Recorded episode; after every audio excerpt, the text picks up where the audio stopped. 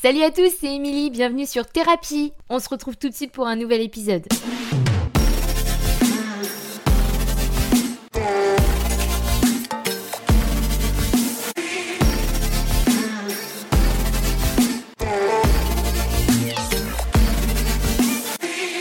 Pourquoi j'ai arrêté Tinder? Quoi? T'étais inscrite sur Tinder? Non mais quel genre de fille s'inscrit sur Tinder? Je sais, c'est une drôle de façon de commencer, mais parce qu'en fait, stop les préjugés. Je sais d'avance qu'il y a un bon nombre de personnes qui vont se dire non mais qu'est-ce qu'elle fout sur un site de rencontre? Tinder, c'est tellement mal vu qu'il va vraiment falloir qu'on en parle. Bon, après au vu du titre, vous avez compris, je ne suis plus trop une adepte de Tinder, mais croyez-moi, j'ai fumé l'application pendant vraiment longtemps. Déjà pour recontextualiser la chose, je suis célibataire depuis... Euh, bah, j'ai arrêté de compter. Ça fait un petit moment que je suis célibataire, donc forcément, je suis passée. Enfin, forcément, non. Évidemment, il n'y a pas d'obligation. Il y a des garçons, il y a des filles qui ne ressentent pas le besoin de s'inscrire sur une application de rencontre. En bref, revenons au sujet principal. On va parler aujourd'hui, ce soir, d'une application que l'on connaît tous, ou presque tous, c'est Tinder. Donc Tinder, c'est quoi? C'est une application de rencontre sur laquelle s'inscrivent des hommes et des femmes, peu importe leur orientation sexuelle, dans tous les cas, le but étant de se rencontrer. Donc ça peut être des rencontres amicales, des rencontres plus plus, et également, on peut aussi rencontrer l'amour. Petite pause technique concernant Tinder, donc c'est une application qui a été lancée en 2012. Sur Tinder, vaut mieux d'ailleurs maîtriser le vocabulaire. On n'y rencontre pas seulement quelqu'un, on like, on dislike, on super like, on match, on parle en DM. Si vous utilisez l'application de rencontre, vous avez sûrement déjà tout ceci. Mais savez-vous pourquoi Tinder s'appelle Tinder? Allez, petit moment culture s'il vous plaît. Déjà, il faut savoir que Tinder n'était pas le premier choix. L'application s'est d'abord appelée Matchbox, c'est-à-dire boîte d'allumettes en français. D'après le créateur Jonathan Bailin, je ne sais pas du tout comment on prononce, ils aimaient bien la thématique autour du feu, donc ils ont cherché en fait euh, dans le dictionnaire des synonymes. Et le mot Tinder est alors apparu. Euh, Tinder s'est défini comme un matériel sec, inflammable comme le bois ou le papier utilisé pour faire naître le feu. Voilà, tout simplement. Donc euh, pour ceux qui ne le savaient pas, vous dormirez moins bête ce soir. Avez-vous une idée du nombre de consommateurs de Tinder? En 2015, Tinder revendiquait 60 millions d'inscrits. Depuis, euh, j'ai pas, pas trouvé de chiffres concernant, euh, concernant cette application. Je pense pas que ça a été communiqué. On sait simplement, grâce à un livre qui a été publié en mars, qu'on compte chaque jour, pardon, 45 millions de swipes rien qu'en France et 2 milliards, non mais vous vous rendez compte, 2 milliards de matchs quotidiens dans le monde. Oui, je lis en même temps en fait, parce que je ne l'avais pas noté, j'ai cherché au moment du podcast, je me suis enflammée. Mais vous vous rendez compte, 2 milliards de matchs quotidiens dans le monde, c'est énorme. Dans un premier temps, je vais vous expliquer mon expérience avec Tinder. Donc mon inscription, elle date euh, aux alentours, euh, aux alentours de 2020, donc c'était avant le premier confinement, c'était en début d'année. Donc pourquoi je me suis inscrite sur Tinder? Bah Parce que je me suis séparée, que j'avais ressenti le besoin de pas forcément faire des rencontres, mais au moins de discuter, euh, discuter avec des garçons, de pouvoir échanger de, tout et rien. Donc dans un premier temps, ça m'a franchement aidé, c'était agréable de pouvoir discuter euh, avec quelqu'un sans qu'il y ait d'engagement euh, quelconque, le fait de pouvoir échanger. Après, forcément, la première chose qu'on regarde sur Tinder, c'est l'esthétique, c'est le physique d'une personne. Ça me fait penser euh, notamment à un débat que j'avais eu avec deux amis à moi. Ma copine en fait m'expliquait qu'elle elle aimait vraiment mais vraiment pas du tout Tinder, que le côté catalogue, le fait de liker, disliker quelqu'un, elle trouvait que c'était assez euh, assez violent dans l'ensemble et qu'en plus c'était hyper superficiel. Donc avec du recul, je, peux comprendre, euh, je peux comprendre sa réaction. Après, je pense que c'est important de faire preuve d'honnêteté la première chose qu'on regarde chez quelqu'un, même si évidemment on va s'intéresser à sa personne, on va s'intéresser à son tempérament, mais vous vous arrêtez sur quoi dans un premier temps? Que ce soit sur Tinder ou dans la rue ou lors d'une soirée, vous allez vous arrêter sur le physique. Ça me semble légitime qu'il y ait une attirance physique pour envisager une relation, euh, une relation que ce soit court ou moyen terme. Après, à la différence d'une rencontre qui se fait physiquement, Disons que si le physique ne te convient pas, bon bah tu, tu dégages le profil et c'est terminé. Alors que parfois, peu importe dans quelle situation, on peut être amené à rencontrer quelqu'un sur lequel on ne se serait pas forcément retourné au premier abord, mais qui au final, par sa personnalité, par son humour, par, euh, euh, je sais pas, la spontanéité et le naturel des conversations qu'on peut avoir avec cette personne, là, elle peut devenir intéressante. Donc effectivement, c'est la différence qui se fait entre une application de rencontre et une rencontre en réel. Tinder aujourd'hui, c'est devenu une application euh, récurrente que tout le monde connaît et que tout le monde utilise. Les hommes ont davantage, je pense, de difficultés à, euh, je dis les hommes parce que je, oui, ça fait un peu cliché de dire comme ça, parce que ça peut être une femme aussi, mais les gens ne vont plus se voir comme ça en soirée, dans la rue, ils passent par les réseaux. Pas forcément par Tinder, d'ailleurs, Instagram c'est un peu devenu une appli de rencontre aussi, si vous savez le nombre de messages de garçons que j'ai reçus sur Instagram depuis mon inscription. J'ai arrêté de les compter depuis bien longtemps, mais par curiosité, un jour, il faudrait quand même que, que je m'y attelle et que je regarde. Il y a plus cette spontanéité qui était beaucoup plus naturelle à l'époque de nos parents, de nos grands-parents encore plus. Et ça, je pense que c'est dommage de passer par les réseaux plutôt que de privilégier une rencontre réelle pour justement avoir un échange plus naturel et plus spontané. Quand je me suis inscrite sur Tinder, pour être tout à fait franche, je recherchais pas du tout euh, quelque chose de sérieux, donc j'avais pas du tout envie de me réengager avec quelqu'un. Ce qui est important, je pense, c'est de faire preuve d'honnêteté avec la personne en face de soi, parce que c'est pas toujours euh, les mêmes recherches, euh, les mêmes besoins. Bon, même si évidemment ça peut évoluer, on n'est pas des robots, on est des humains, donc tout peut changer.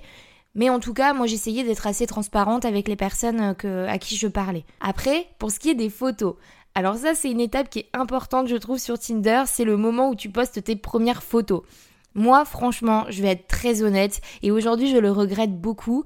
À l'époque, à l'époque, il y a quelques années, donc en 2020, j'avais tendance à faire des photos un peu plus dénudées, en maillot de bain, en sous-vêtements. Alors je qualifierais pas du tout mes photos de vulgaires, j'aurai l'occasion peut-être d'y revenir sur un prochain épisode également parce que c'est un sujet qui est important, mais en tout cas, c'est vrai que j'étais pas toujours très habillée sur mes photos. Forcément, vous vous doutez bien, pour quelqu'un d'hétérosexuel, le fait de poster des photos assez dénudées, ça donne une image automatiquement à ton interlocuteur. Donc j'avais mais vraiment beaucoup, beaucoup, beaucoup, beaucoup de matchs et beaucoup de garçons qui venaient s'adresser à moi et qui ne le faisaient souvent euh, pas correctement, pas avec bienveillance, pas avec respect.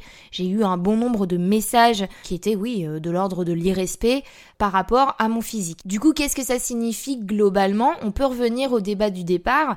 Est-ce que euh, les photos sont représentatives de notre personne. Alors pour le coup, ça ne l'était pas. Après, je pense que j'avais besoin euh, inconsciemment de retrouver confiance en moi, de, sentir que je plaisais. Donc ça, c'est un autre sujet. Malgré tout, il est vrai qu'à travers mes photos, je donnais une image qui n'était pas forcément en, accord avec, euh, avec moi-même. Je semblais du coup un peu vulgaire, même si encore une fois, et les personnes qui me connaissent peuvent en témoigner, mes photos ne l'étaient pas. Mais pour certains garçons, le fait de montrer un peu trop de peau, ça témoigne d'une certaine euh, grossièreté ou en tout cas d'un message clair j'ai envie de Ken. voilà, je pense que c'est clairement ce que les garçons se sont dit au départ quand ils ont vu mes photos. En discutant avec moi, forcément, ça a un peu changé la donne, mais c'est quand même super important de se représenter à travers la description et à travers les photos qu'on poste.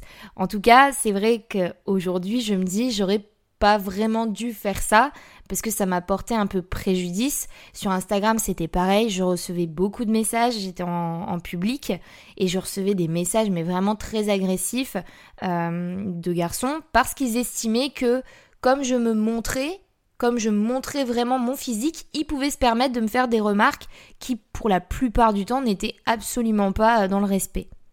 Après, attention, je vous dis pas qu'il faut faire ça pour rentrer dans les normes. Je vous dis pas que c'est normal de devoir rentrer dans les normes. Euh, je suis pas du tout d'accord moi avec ces regards, avec cette interprétation. Je dirais même que ça a tendance à m'insupporter. Pour vous raconter une anecdote qui m'est arrivée il y a pas longtemps, il y a un mec qui m'a envoyé un message sur Instagram, pardon. Sur mon Instagram, il y a des photos de moi euh, en maillot de bain, quelques-unes, notamment en maillot de bain une pièce, faites par des photographes qui sont pas forcément professionnels mais qui sont déjà assez quali, parce que j'aime bien avoir des jolies photos sur mon Instagram. Le mec m'écrit et me dit Pourquoi tu postes des photos à moitié nues? T'as besoin te prouver des choses T'as besoin de te montrer auprès des autres donc déjà pas de bonjour, pas de merde, hein, parce que la politesse pour certains ça, ça, n'est pas très important. Donc sur le coup ça m'agace parce que le mec il débarque de nulle part et dès son premier message il est ultra moralisateur. Donc je lui réponds, je le salue pour lui prouver ma bonne foi et puis parce que Quand quelqu'un vous agresse, faut jamais rentrer dans son jeu. Faut toujours prendre du recul et essayer d'être bienveillant, parce qu'à partir du moment où toi t'es sympathique, la personne elle peut pas surenchérir. En tout cas, elle n'est pas censée le faire et si elle le fait, c'est que bah, c'est que c'est un abruti fini, ce qui était pour le coup un peu le cas. Bref, donc euh, j'essaie de comprendre pourquoi il dit ça parce que en soi, ça peut être intéressant de débattre sur le sujet. Est-ce qu'il y a vraiment une raison qui me pousse à le faire? Est-ce qu'il y a juste cet aspect créativité, acceptation? Mais la personne n'était pas du tout dans le dialogue en fait. Tout ce qu'il avait envie de faire, c'était de m'en mettre plein la gueule en fait, et c'est tout. Peu importe ce que je lui aurais répondu, il serait resté sur son idée. Donc à partir de ce moment-là, tu peux pas débattre avec ce genre de personne.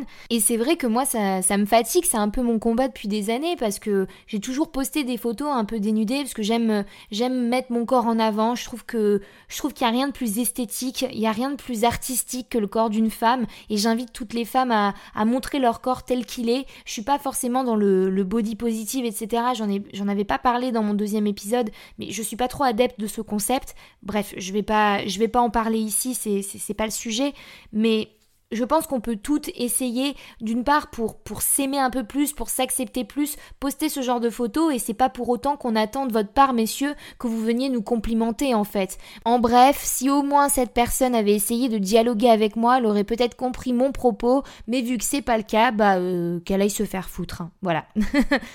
Pour en revenir du coup euh, à mon époque Tinder, déjà il est vrai que, cette attitude elle m'a rapidement refroidi. J'avais l'impression euh, j'avais l'impression qu'on bah, qu'on me respectait pas, j'avais l'impression de pas être une fille bien, j'avais l'impression que les garçons euh, les garçons étaient hyper subjectifs et que en plus de ça, ils n'avaient aucune ouverture d'esprit. Et ce qui est important euh, pour moi, et ce qui est important, je trouve, dans la vie, c'est de faire preuve d'ouverture d'esprit, essayer de, de regarder un peu plus en 360 et pas juste de regarder ce qu'on voit euh, en face de soi. Euh, ça m'a vite, ça m'a vite un peu dégoûté.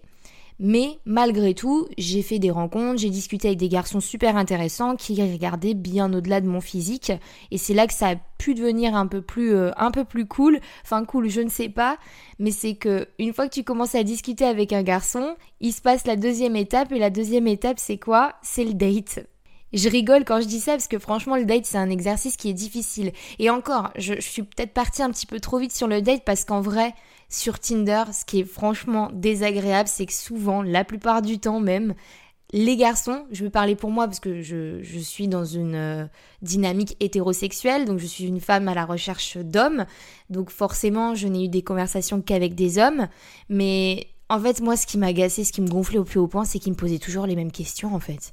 À chaque fois, c'était Salut, ça va? Tu fais quoi dans la vie? Tu fais quoi de beau aujourd'hui? Pourquoi t'es sur Tinder? Et oh là là, moi, j'en pouvais plus. J'avais l'impression, mais H24, d'avoir les mêmes questions, d'avoir les mêmes profils. Et en plus de ça, encore une fois, soyons honnêtes, quand on est une femme, on a beaucoup plus de matchs que les hommes, donc beaucoup plus de possibilités, beaucoup plus de messages similaires, et du coup, bah, il y a des moments où très certainement je répondais pas, ou en tout cas je ne m'intéressais pas à la personne, alors qu'elle avait peut-être un profil qui pouvait me convenir, mais j'avais tellement de choix en fait, mais vraiment en, toute honnêteté, hein, j'avais tellement de choix que je savais plus où donner de la tête et que du coup, euh, dès lors qu'un propos ou un petit détail me rebutait, bah je répondais plus en fait. C'est pour ça, petit conseil pour vous messieurs, enfin je vais également donner ce conseil pour, euh, pour mesdames, parce que sinon je vais recevoir des messages de mecs, non mais les filles elles sont pareilles, donc Soit. Ce conseil nous concerne tous. Messieurs, mesdames, sortez de votre zone de confort. Arrêtez de dire et répéter les mêmes banalités à toutes les personnes que vous abordez. Et également, arrêtez de penser que sous prétexte qu'on est sur un réseau de rencontres, vous pouvez poser des questions que vous ne poseriez pas en temps réel. Par exemple, j'ai souvent des mecs qui me demandent à quand remonte ma dernière partie de jambes en l'air. Bon, euh, généralement, ils ne le demandent pas euh, comme ça, mais, quel genre de personne fait ça? À quel moment, à un rendez-vous, tu vas demander au bout de deux, trois phrases euh, Ça fait combien de temps que t'as pas couché avec quelqu'un? Mais ça te regarde pas, enfin c'est super bizarre, c'est vachement intime, qu'est-ce que ça va changer que j'ai couché avec un mec il y a une semaine ou il y a deux mois? Et c'est comme un mec qui va te demander sinon euh, tu as eu combien de partenaires sexuels dans ta vie? Au bout de trois messages aussi. Mais mais ça va changer quoi en fait? Que j'ai couché avec 5 ou 15 mecs, je serais pas bonne à marier si j'ai couché avec 25 garçons C'est quoi ces règles à la con? On ne demande pas ça, et à quand bien même, je veux bien que cette euh, discussion puisse venir dans une relation de couple, mais pas quand on se rencontre, pas comme ça. Ça fait vachement sexiste, moi, je trouve. Après, c'est que mon avis. Et puis, c'est, braquant, en fait. En tout cas, moi, ça me braque. Alors, peut-être que je suis naïve, peut-être que je suis trop conventionnelle, mais pour moi, ce genre de questions, ça se pose pas, ça se pose pas comme ça. Et je crois pas que dans une conversation normale, en face à face, tu poserais ce genre de questions alors que tu viens de rencontrer la personne. C'est normal de parler de sexualité. Ça a une part très importante dans une relation. Et je dis pas qu'il faut pas en parler. Je pense juste qu'il y a un temps pour tout. On a le temps, les mecs. On vient de se rencontrer. Laisse-moi le temps de te découvrir. Laisse-moi le temps d'avoir envie de te découvrir. Parce que si au bout de 3-4 messages, tu me demandes déjà, euh, euh, quelles sont mes positions préférées, c'est trop. Je, Tinder, c'est pas uniquement une application de, euh, j'allais dire, euh, j'allais être vulgaire, mais c'est pas une application où on ne fait que coucher. Il y a des personnes qui sont dans une démarche vraiment sérieuse. Donc si vous leur posez dès le début ce genre de questions, vous n'allez pas leur donner envie de parler.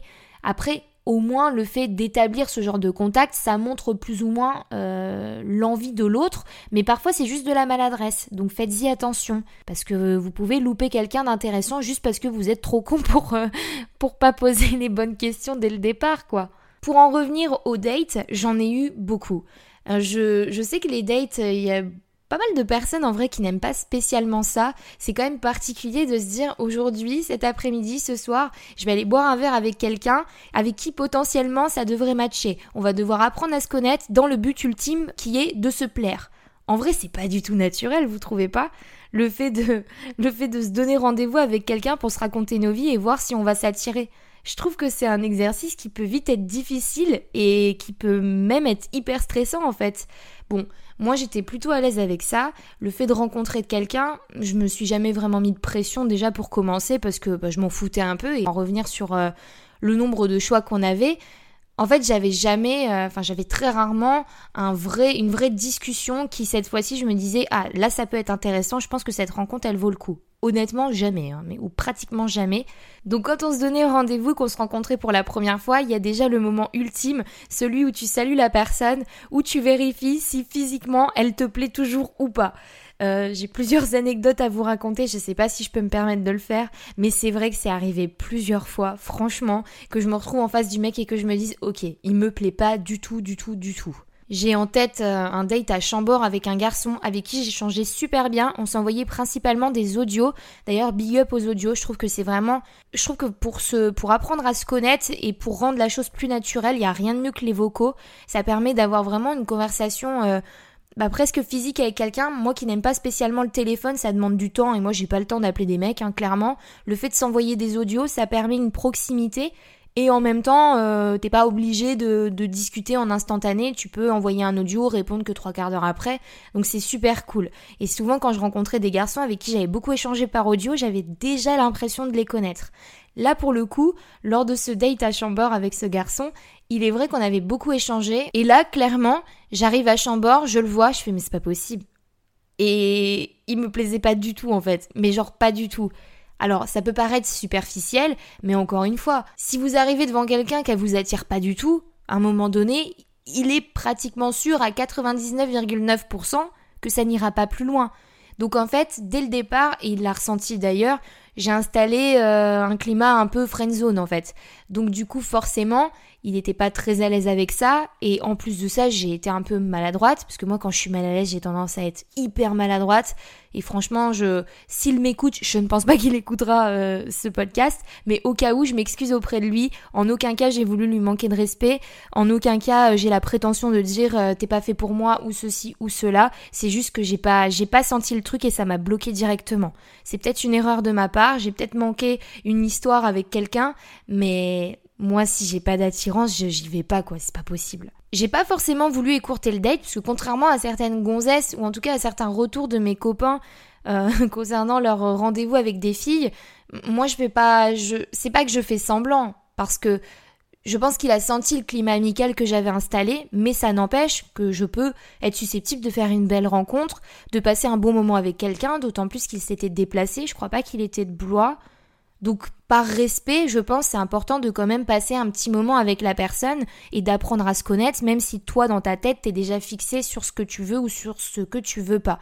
Mais par exemple, j'ai connu plusieurs de mes copains qui ont fait des rencontres mais catastrophiques avec des filles. Parce que moi forcément vu que je suis une femme, je vais vous parler de mes relations avec les hommes, mais les filles sur ce site elles sont pas mieux, mais il y a vraiment des grosses tarés hein, sur Tinder.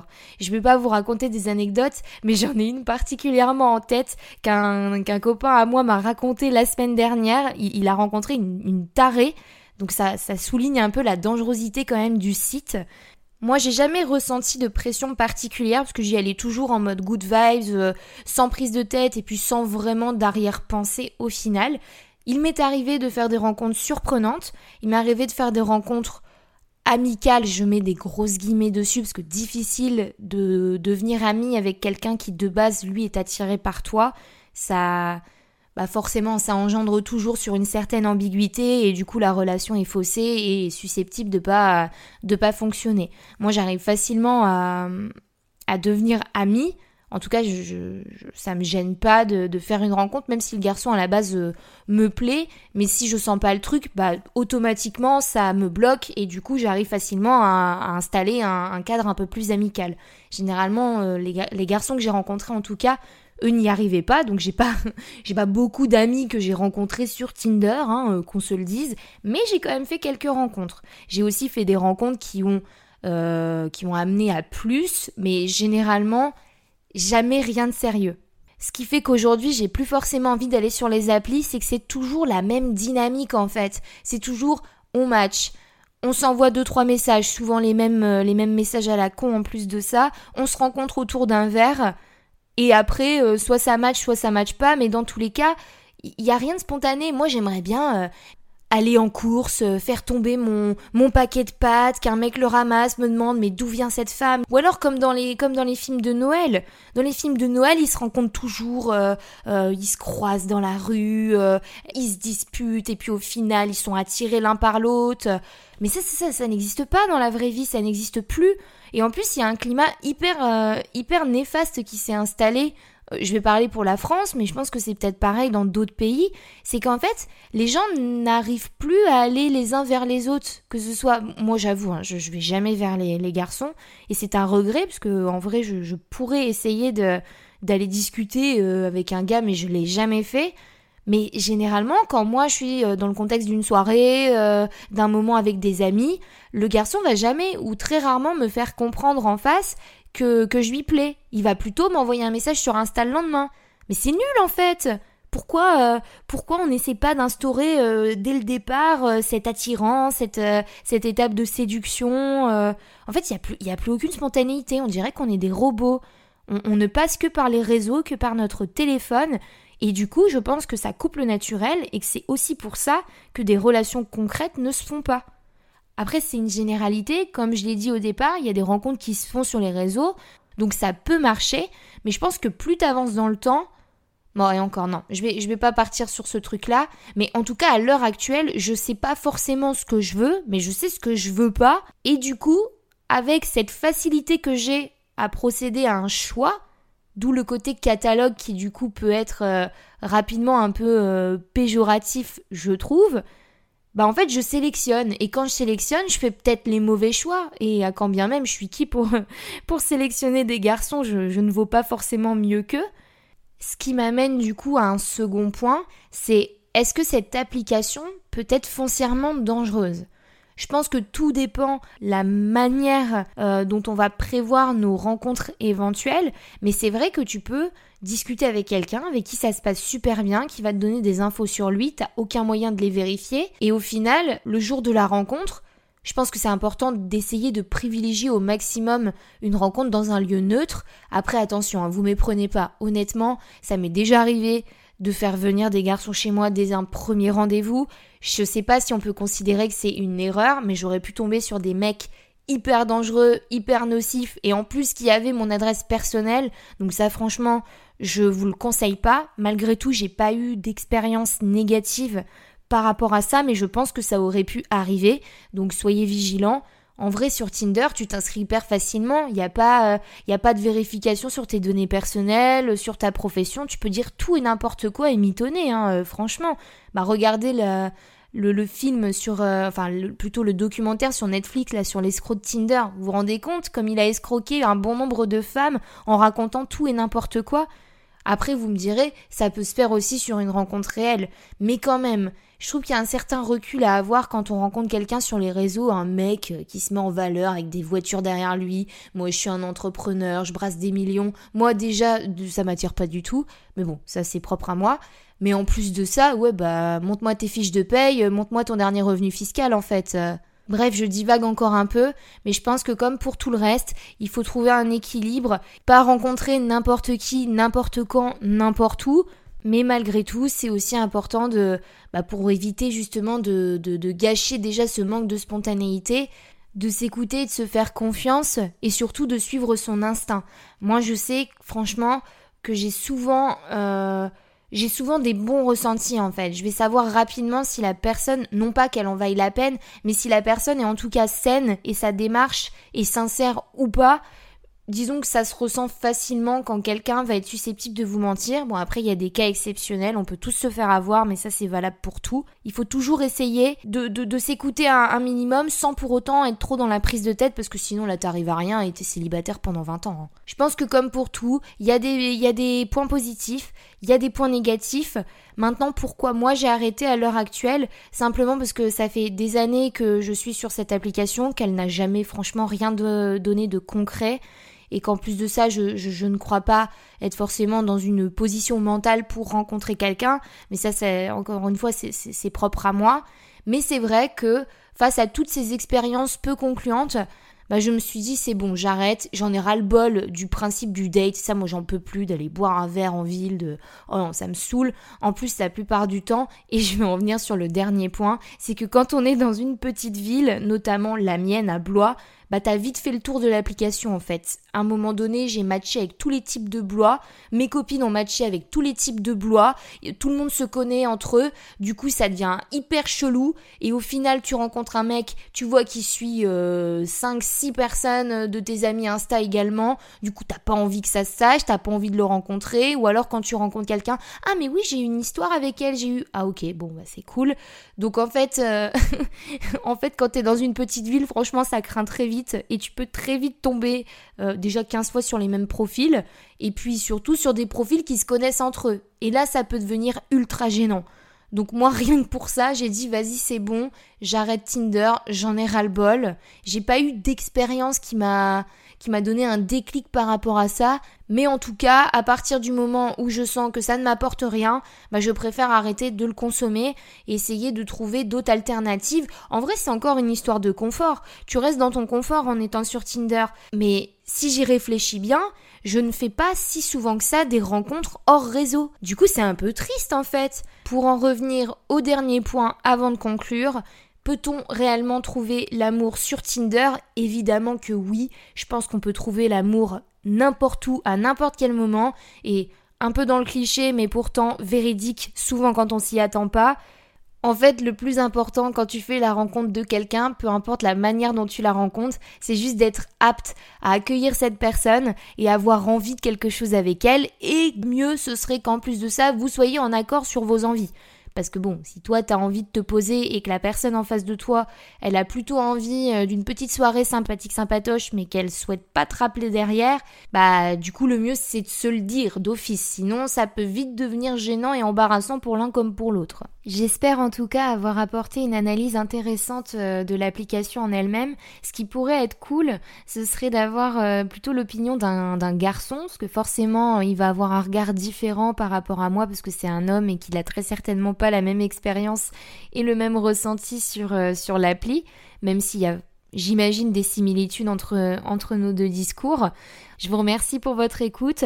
On se retrouve très vite pour un tout nouvel épisode sur thérapie. Merci encore pour votre fidélité. Ciao